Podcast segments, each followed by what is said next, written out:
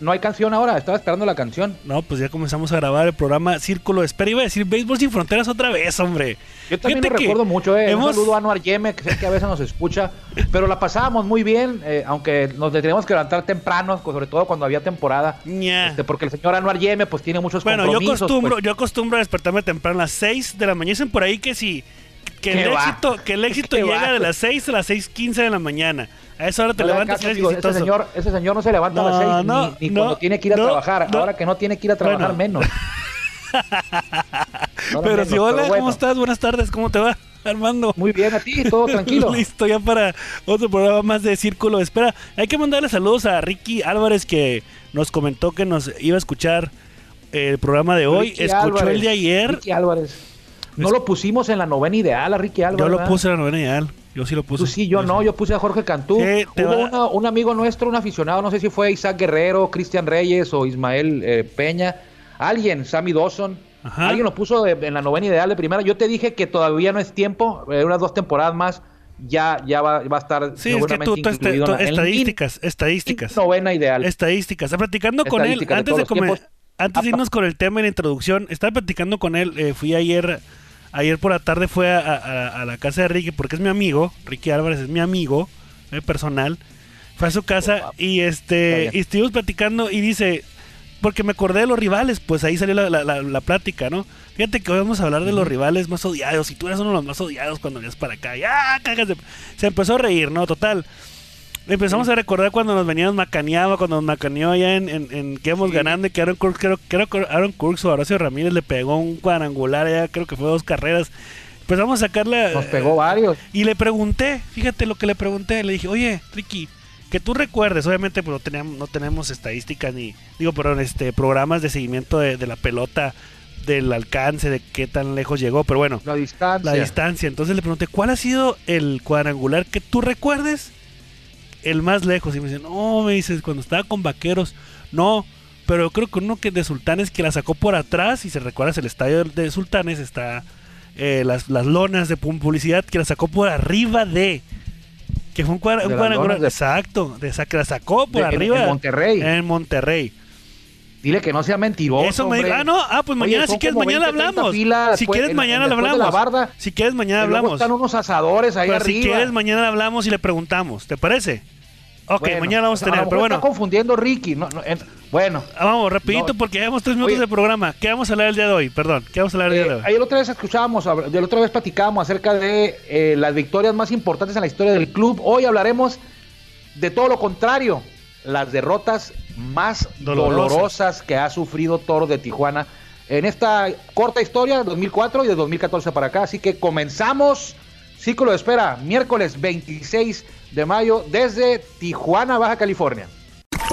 Ya estamos en el círculo de espera. Acompáñanos a tomar turno y hablar de béisbol con un toque relajado. Aquí empieza Círculo de Espera. Bueno, antes de continuar con el tema principal, eh, y es en serio lo que me dijo Ricky Álvarez. Si la, él me dijo, yo no sé, voy a preguntar, a lo mejor tiene un video él y nos puede No, asegurar. hay que preguntarle, a lo mejor te confundiste tú. Él me dijo, se- se Armando. él de estadio. Él me dijo, Bueno, él, pues me dijo a verlo. él me dijo. A ver, lo voy a decir que mañana lo vamos a entrevistar. Cinco minutos nada más. Y vamos a, a que agarre cura con nosotros. Pero que él nos diga si es cierto. Yo le voy a decir, ¿sabes qué? Ayer me dijo, más, No, no, no, no, no, no, no, espérate, espérate, espérate, mira. Pues tú estás diciendo Eh, que no. Vamos a entrevistarlo, ¿qué te parece? Entrevista completa. Bueno, Es tu amigo, ¿no? Es tu amigo. No, mi hermano casi, mi hermano. Bueno, es tu amigo, creo que juegas Fortnite con él.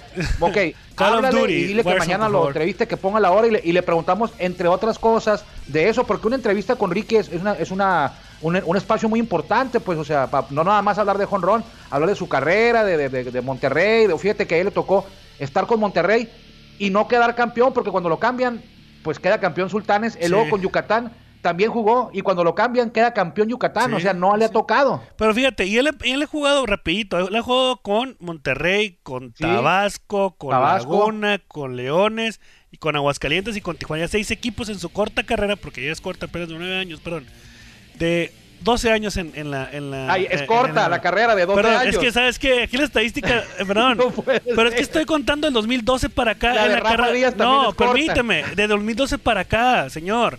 En la Ah, Liga bueno, del pero no de no Béisbol. que la carrera de Ricky, que es un no, novato, No, no, pues. no, es un novato. Eh, eh, 12. Bu- Cuéntale, 7. Son 7 años y ha pasado por varios equipos. Bueno, pues no es un novatito, o sea, no no, es un no, novato. no se, no Ah, se cuece ¿sabes al qué? primer Bueno, hervor. Sí, guau, guau. Ya está.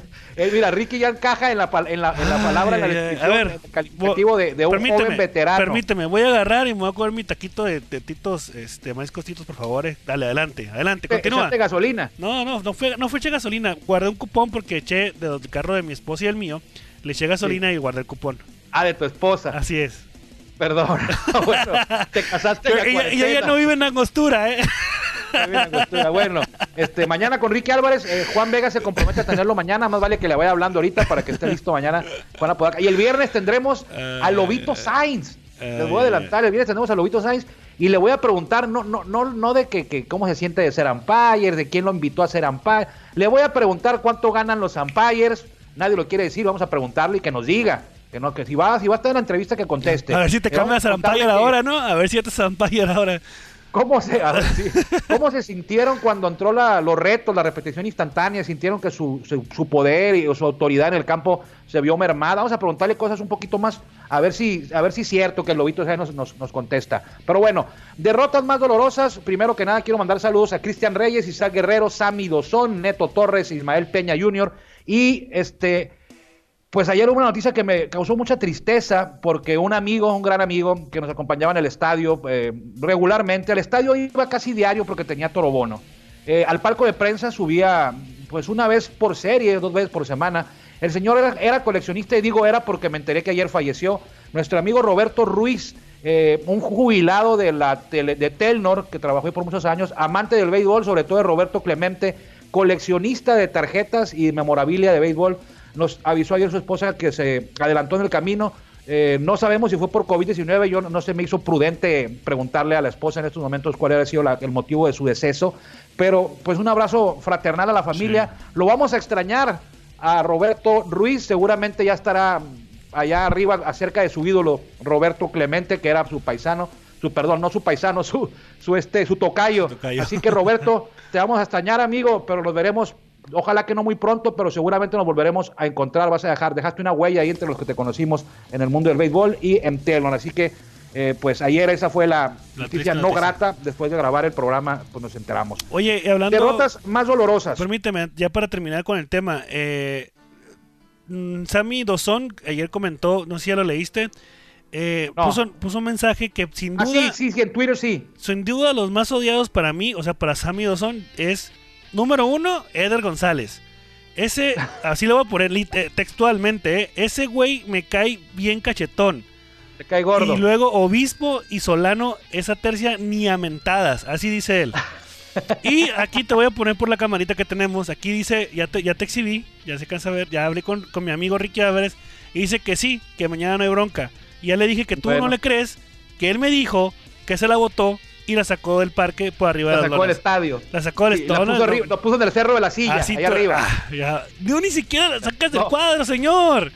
Bueno, pues yo no juego béis. No, pues. Él sí juega. Y yo sí, Y también. yo no tengo los barros que él tiene, pues, tampoco. Vámonos Ah, ya al bueno. programa, hombre, ya.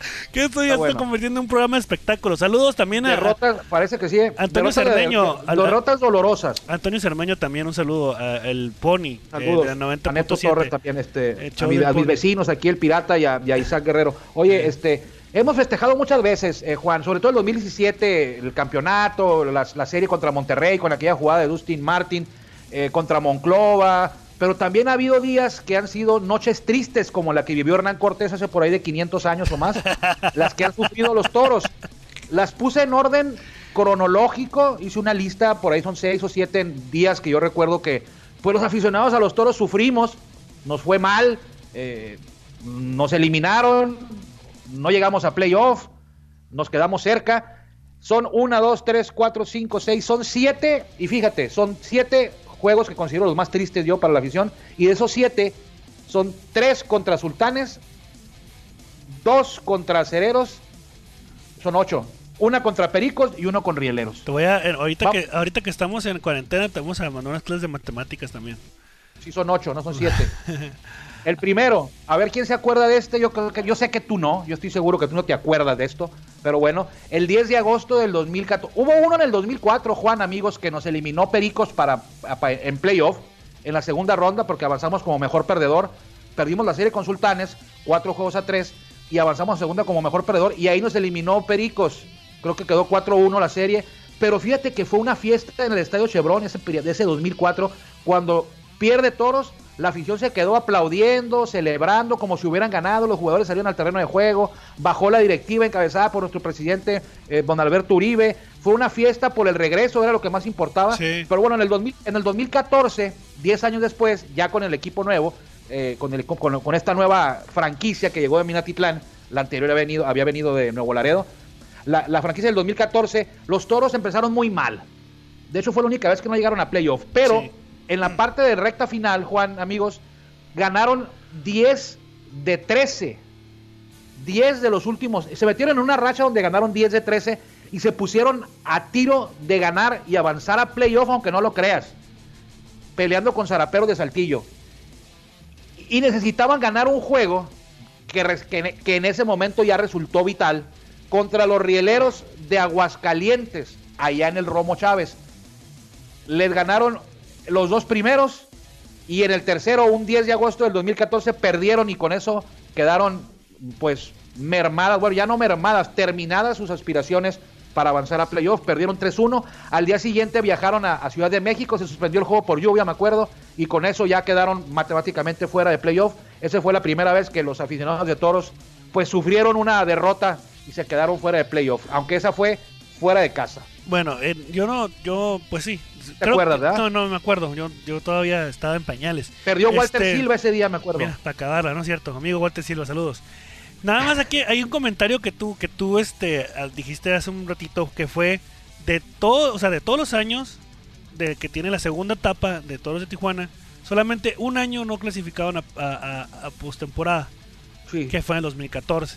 Eh, eh, y es precisamente, lo que me estoy refiriendo. Exactamente, eso es. Ahí quedaron eliminados ese día. Exactamente, entonces.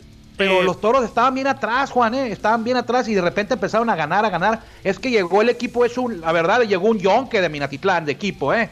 O sea, siendo sinceros, el equipo llegó desmantelado y lo, la directiva no tuvo tiempo para armarlo porque el equipo llegó aquí en febrero para arrancar en marzo, pues, o sea. Entonces, Conforme iba avanzando la temporada, se fueron incluyendo piezas como Miguel Olivo, Russell Branian, y ya al final, ya el equipo no estaba tan kikiri, ya más o menos daba pelea. De hecho, lo que te digo, se metió en una buena racha al final. De 13 juegos ganó 10. Y casi, casi estaba ya arañando los playoffs hasta que llegó esta derrota que aquí truncó toda esperanza de los toros de llegar a los playoffs. un juego que también dolió mucho. Ajá, es lo que iba a comentar. lo voy a dejar a ti porque tú sí lo recuerdas. Yo sí lo recuerdo, sí es. El séptimo juego de la serie de campeonato contra los mis amigos acereros de Monclova un 6 de septiembre del 2015. Quedaron una carrera de toros, dos carreras acereros. También me dolió, como tienes una idea, ¿por qué? Porque en aquel entonces yo trabajaba para la productora que hacía los juegos de toros de Tijuana. Y pues me quedé sin trabajo, ¿verdad? Así es, era, y era la serie de campeonato. Los toros venían de, ganarle, de dar la sorpresa, eliminando en siete juegos a los Diablos. El séptimo juego fue dramático, épico en el, en el Fray Nano. Y aquí, el 6 de septiembre, ¿recuerdas? que el 5 de septiembre, bueno, los toros perdieron los dos por una carrera, los dos primeros juegos de esta serie en Monclova, por una carrera. Uno en el primero en extra innings, Luego vienen a Tijuana, ganan el tercero y ganan el cuarto y se empata la serie. Sí. Pero en el quinto juego abre Josh Lowy y no le pudo hacer nada a Toros. Se va la serie a Monclova y en Monclova en el sexto juego eh, fue ese de la remontada en la novena cuando hicieron un, un, que bueno, muchos le dijeron que era Juan Ron de campo con bases llenas, pero no, bases llenas fue un sencillo y error que vació todas las bases, pues eh, Miguel Olivo lo dio y, y, anotó y ganaron los toros 8-4 ese día para forzar a este juego del 6 de septiembre en el que los toros perdieron 2-1. Eh, recuerdo mucho que George Lowe entró al relevo por ahí de la sexta entrada, acababa de pichar el quinto juego y lanza el séptimo, fue el jugador más valioso de esa serie y por Tijuana había lanzado Walter Silva, un juegazo, ¿eh? Sí. Mis respetos para el señor Walter Silva. Se pierde 2-1, los toros quedan eliminados en el 2015 y Acereros va a la final que perderían con los Tigres de Quintana Roo en el 2015. Así es. El tercero en la lista, también, 14 eh, de septiembre del 2016, el sexto juego de la Serie del Rey, quedamos 0-2. Bueno, dos carreras ganó 2-0 Pericos. ganó 0, ajá. Pericos. Eh, Pericos ganó. Y ese sí lo recuerdo porque ya trabajé en organización. Y fue la primera vez que Toros llegaba a una serie del Rey. Estábamos todos Sí. emocionados, todos contentos, todos felices. Y nos ganaron en casa. Y creo que fue. Lloré. Lloré. Bueno, No el todo. 12 de septiembre los toros también fueron, eh, hicieron esa remontada como de un racimo de como de por ahí de ocho carreras en la novena entrada, ¿te acuerdas? Sí, claro. En Puebla. Iba perdiendo toros 2-1 y al final creo que gana 9-2. En la novena entrada Toros hizo 8 para forzar a este sexto juego. Eh, abrió Barry Enright contra Travis Blackley. Al final de cuentas se lleva la victoria Blackley. Eh, aquí la diferencia fue un jonrón de Derek Barton solitario por todo el jardín central. Se la parqueó a Barry Enright por allá. Sí. Fue todo el daño que recibió Barry Enright. Y la otra carrera la hicieron los Pericos por ahí de la novena. Ya para ponerse 2-0 y festejar aquí el campeonato del 2016 en Tijuana. Pero los toros pues pagarían exactamente con la misma moneda. Ya que en el, al año siguiente ganaron la Serie del Rey y fue en Puebla. Así o sea, es. les fueron a festejar allá. Nada más que los toros ganaron en 5 y los pericos ganaron en 6. Así que ahí está, ese juego también dolió, esa final Sí. de la Serie del Rey. Pero vámonos al 16 de junio del 2018. que eh, fue campeonato 18.1 este en la serie de campeonato en el sexto Así juego en el sexto juego creo que fue en Monterrey Así No. fue, fue Monterrey. ah sí fue Monterrey sí cierto sí yo no estaba yo no estaba ese día yo no estaba Monterrey. yo no fui Los toros habían, habían, se habían puesto, habían empatado el juego y se habían ido arriba 5-4. sí Pero en esa entrada, creo que fue la octava, le parqueó Leo Germán, le pegó un cuadrangular a Daniel Moscos. sí Ese fue el juego y los toros fueron eliminados y dejaron la corona ahí vacante porque eran los campeones defensores en el 2018-1. recuerdo que, que- recuerdo que el juego 1 lo ganó Monterrey aquí en casa Ajá. tres carreras por dos un juego buenísimo el Sí. 2 lo ganó Tijuana a Monterrey y le metimos 15 carreras Una paliza. Una paliza, así es. El tercero también lo ganamos 11 carreras por 5 aquí en el estadio, en el, en el, ya en el estadio Chevron. El 4 lo ganamos, lo ganó Monterrey 4 carreras por 3, también un juegazo. Eh, Sí. Mania Costa era el lanzador que te dije que, que fue el, el- el que, el que se metió El los greñudo. golpes. Sí, sí, el, que se los- metió los la, golpes. de la batalla campal. Sí, a, a él también lo odian, ya me acordé. Ya es que uno, uno greñudo te estaba diciendo, no recordar el nombre, Sí. Mania Costa. Pero Bueno, pero bueno, Maña Costa fue un, fue un episodio nada más. Sí. Edgar González eh, ha estado varios años en contra y también obispo, ¿no? Nos salimos del tema, ok. Eh, el juego 5 lo ganó Monterrey 6-5 y el 6 ya fue cuando nos echaron que sí, lo que tú mencionas. Íbamos ganando. Sí, Íbamos, íbamos ganando, te íbamos digo. ganando, sí, Eh, cierto. pegó, pegó un sencillo José Guadalupe Chávez y luego Isaac Rodríguez dio triple y nos fue arriba a todos 5-4. Sí, sí, sí. A Nick Struck, eh, le pegaron a Nick Sí. Struck cuando esa temporada Nick Struck estaba imbateable. Sí. Ese tipo fue pilar para que los sultanes tuvieran ese año tan, tan bueno, eh, que les dio las dos finales. Una la pierden con Yucatán y la otra la ganan a, a Guerreros. Pero bueno, ese fue el 16 de junio y el 14 de septiembre de ese mismo año, pero del otro torneo, de la otra temporada, el, el- el Ajá. 2018-2, Ajá. hubo otro episodio muy doloroso. De hecho, hubo dos. Dos. Pero vamos a empezar por el primero de, ese, de, ese- de- de esa serie, que fue el cuarto juego, Juan, del primer playoff que se desarrolló en Monterrey. Los toros iban ganando la serie 2-1 Ajá. y estuvieron a punto de ganar y ponerse 3-1, algo que hubiera Sí. pues matado. Sin embargo, acuérdate de esa novena entrada Sí. con toros a 3 out de ganar Sí. en Monterrey. Daniel Moscos en la loma Sí. y llega el paisano, no hay paisano que no haga daño, ¿no? Sí. Guti Murillo. Tukiti, Adiós. Sí, me acuerdo. Félix Pérez, Vámonos. Tukiti. y se y ganaron los sultanes. Nos Sí. dejaron tendidos. Así es, así es. Ese juego, faltan todavía dos por mencionar, pero ese juego fue el que más me dolió a mí, ¿eh? Y tú estabas allá, recuerdo. Yo también estaba allá. Yo también No estábamos allá, estábamos en el palco de prensa. Ah, de- sí, de cierto, toros ya me acordé. gigante. Ya estábamos festejando. Ya teníamos la nota hecha, todo. Y estábamos aquí. Estábamos festejando, acuérdate. Sí, cierto, ya me acordé. Ya, tre- serie 3-1, se acabó Ya, esta serie. Se acabó, Y nos nos amarramos de aquí. Tienes razón. Tienes Y razón. no. Y eso, eso no era todo. Ese fue el cuarto juego. Los toros hicieron la. la- se empató la serie 2-2. El O se fue arriba Monterrey 3-2. Allá en Monterrey. Sí. La serie se viene a Tijuana de regreso y Toros empata en el sexto juego, la serie 3-3. Y nos vamos al séptimo, que es el otro juego que tengo aquí en la lista.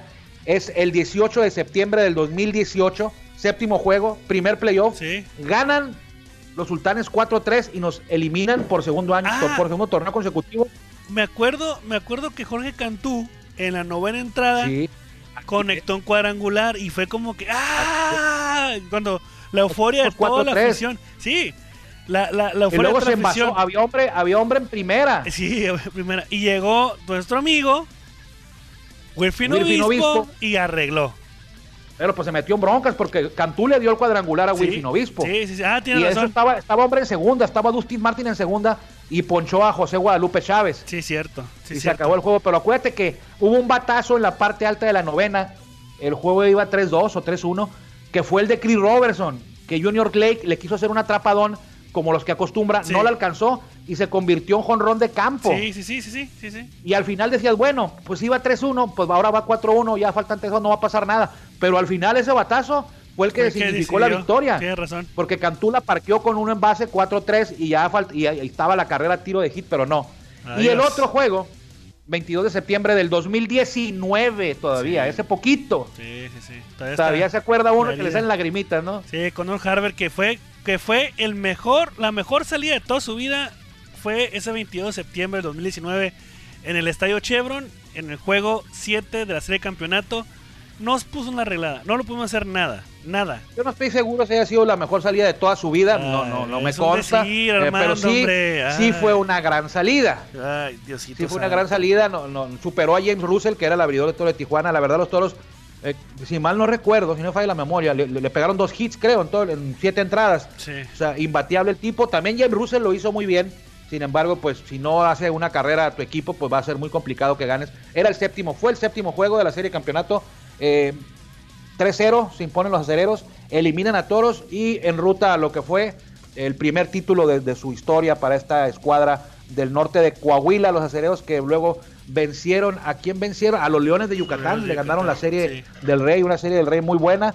Entonces, ahí están. Y yo recuerdo al inicio ocho. de la temporada del año pasado, 2019, tú decías, no sé, platicando, ¿no? Tú decías que va a llegar un día en que Monclova nos va a ganar y la vamos a tener que aguantar. Así tú dijiste. Y Sí, cuando se acabó sí. ese, cuando ganamos ese, bueno, cuando perdimos ese juego, mejor dicho, el séptimo, subí al palco de prensa como hay costumbre cuando con que parece una cantina, no, no te creas. sí, sobre todo. subí al palco de prensa, al- ya Te voy, te voy a decirle a los amigos de la prensa que nos están, no, lo están oyendo, ¿eh? O sea, les llamaste borrachos a los periodistas. No, no, no, no es cierto. Ah, ya bueno. que se acaba el juego y que hacemos todo el trabajo, siempre te visito a tu, a tu oficina Sí. y te dije, N, tienes una voz, tienes, ¿cómo te dije? Tienes Voz de profeta. voz de profeta. Tú dijiste, Eres "No, un no, oráculo, un me oráculo, dijiste. sí, no, hombre.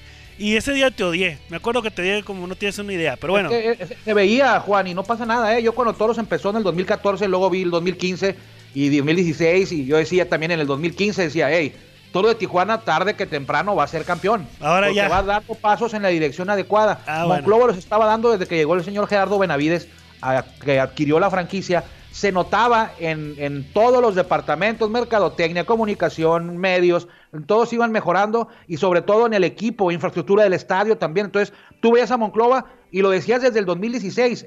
O sea, a veces decíamos, bueno, perdió Monclova, qué bueno, ganó Toros, qué bueno, ganó Sultanes. Pero decíamos, hey, cuidado con Monclova, que no falta mucho y va a ser campeón. Y así fue, o sea, si, si trabajas bien, tarde que temprano cosechas, llegan los buenos resultados. Entonces, fíjate, tú, sembra- tú vendías fresas en las esquinas allá en Ensenada.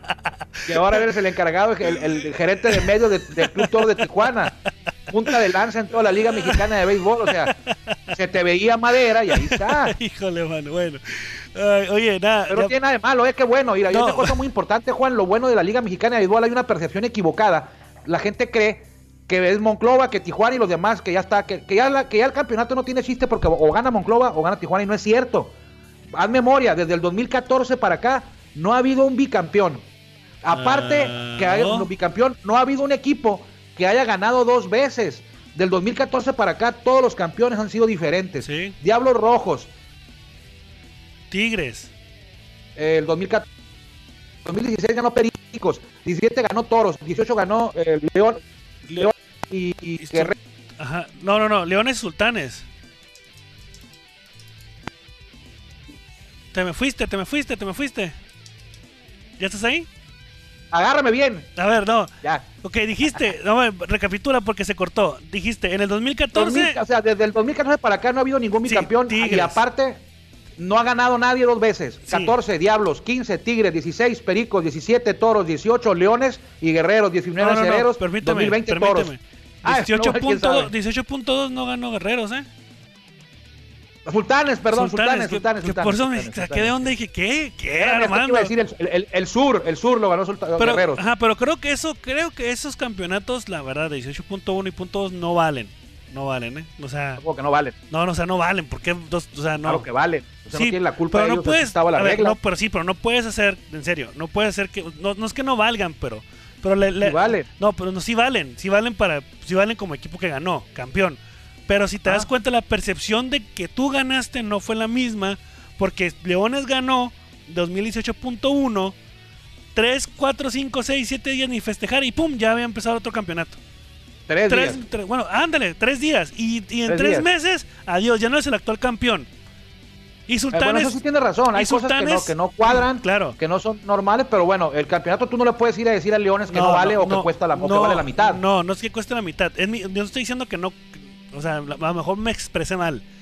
La Puede ser. sensación de campeón no pudo haber sido la misma pero en la que en el historia, cuando, 2017. tus, cuando nietos... Permíteme, en el 2017, cuando, fui- cuando fuimos campeones contra de Tijuana, tuvimos el festejo y todavía festejamos nosotros hasta eh, abril, estuvimos festejando.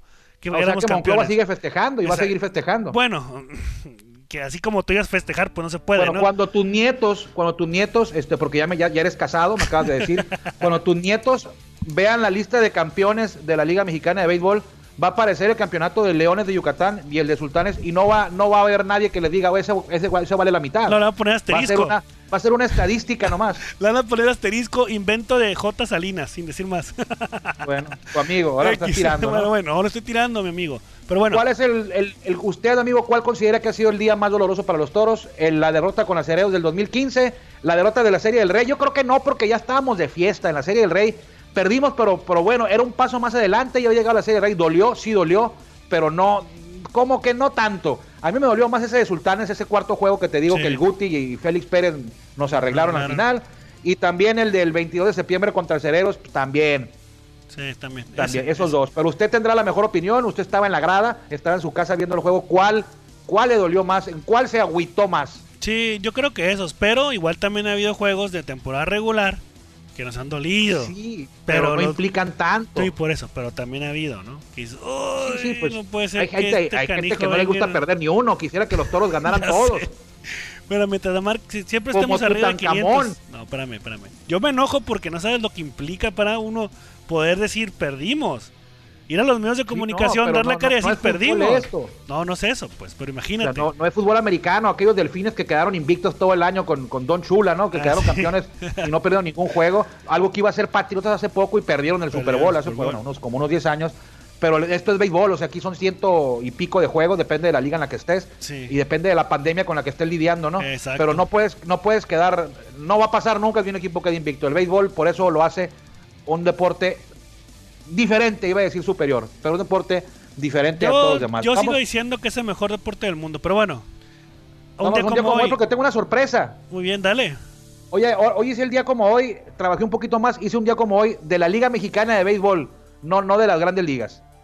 Un día como hoy del 2001, los Guerreros de Oaxaca, o sea, un 26 de mayo del 2001, saltaste. Guerreros de Oaxaca empató una marca de la Liga Mexicana de Béisbol al recibir, escucha bien, ocho bases por bolas, Ay. no en un juego.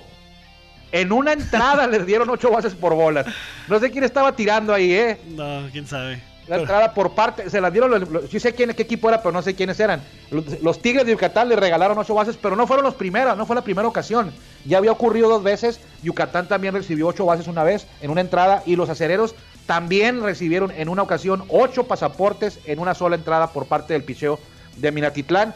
Hablando de, de- desastres de picheo, un día como hoy, pero de 1977, Miguel Casas lanzó juegos sin hit ni carrera en el triunfo de Alijadores de Tampico sobre Cafeteros de Córdoba en el estadio Alijadores en un juego de siete entradas.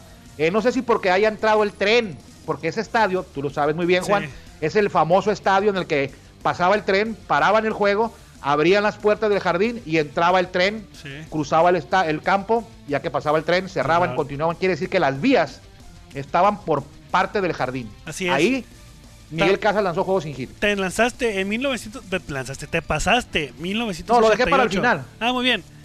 Léelo, léelo, porque es tu historia. No, dale, dale, dale. Harold Perkins de Bravos de León empató la marca de triples conectados en un juego al batear 3 en el duelo de Bravos de León contra Zarapero de Saltillo. Sí. Igualó a Ya Ray Garza, antes. igualó a Ray Garza Treviño, John Bustamante, Lambert Ford, Mike Kohler y después de él lo hicieron Ed Hurak, ay caray, Ed Hurak, ¿así? Ed Jurak. Jurak y José Macías. Y José. Macías, fíjate, José Macías es el más reciente que ha hecho eso de pegar tres triples. Es que es más difícil pegar tres triples que pegar cuatro jonrones en un juego, ¿eh? Sí. Por- El triple es lo más difícil. Uno es difícil, hay gente que no pega tres en toda su carrera. Y José Macías lo hizo con Diablos Rojos, si mal no recuerdo, fue en el 2009 con los Diablos Rojos de México. Y ahora José Macías, quien jugó Grandes Ligas también, si mal no recuerdo, que es mi favorita, es coach de los Diablos Rojos, así que lo vamos a tener por acá en Tijuana, si Dios quiere y la temporada se, se activa. Eh, si no, pues el año que entra, para recordar y hablar de ese récord cuando esté por acá, ¿qué te parece? Aquí lo tendremos en círculo de espera. Si es que Cumpleaños de hoy, ¿no? para no dejar pasar la fecha, nomás son tres, eh, cuatro. Ben Solberist, Jason Beret, Travis Lee, que jugó con los Diamantes en aquel equipo de expansión, Travis Lee, y Darrell Evans, este tipo pegó como 400 cuadrangulares, hoy cumple 72 años, eh, y no está en el Salón de la Fama, pegó por ahí de 2.300 hits, 1.600 bases, era medio ponchón, pero era un tipo que era de cuidado, pegó dos, tres veces 40 jonrones en una temporada, como unas 7 de 30 o más.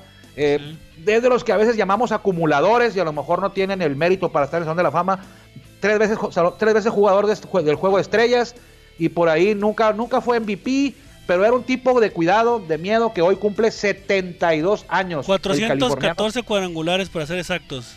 Es muy bueno, ¿no? Pe- Pegar 412 cuadrangulares, bueno. En 21 es- años. es- fíjate que fíjate que otra ocasión, hay, hay tema para, para el programa ahorita que hablamos de, de- de los cuadrangulares y Salón de la Fama. ¿Cuántos cuadrangulares en grandes ligas son suficientes para asegurarte un lugar en Cooperstown? Bueno, Bueno. yo creo que 500.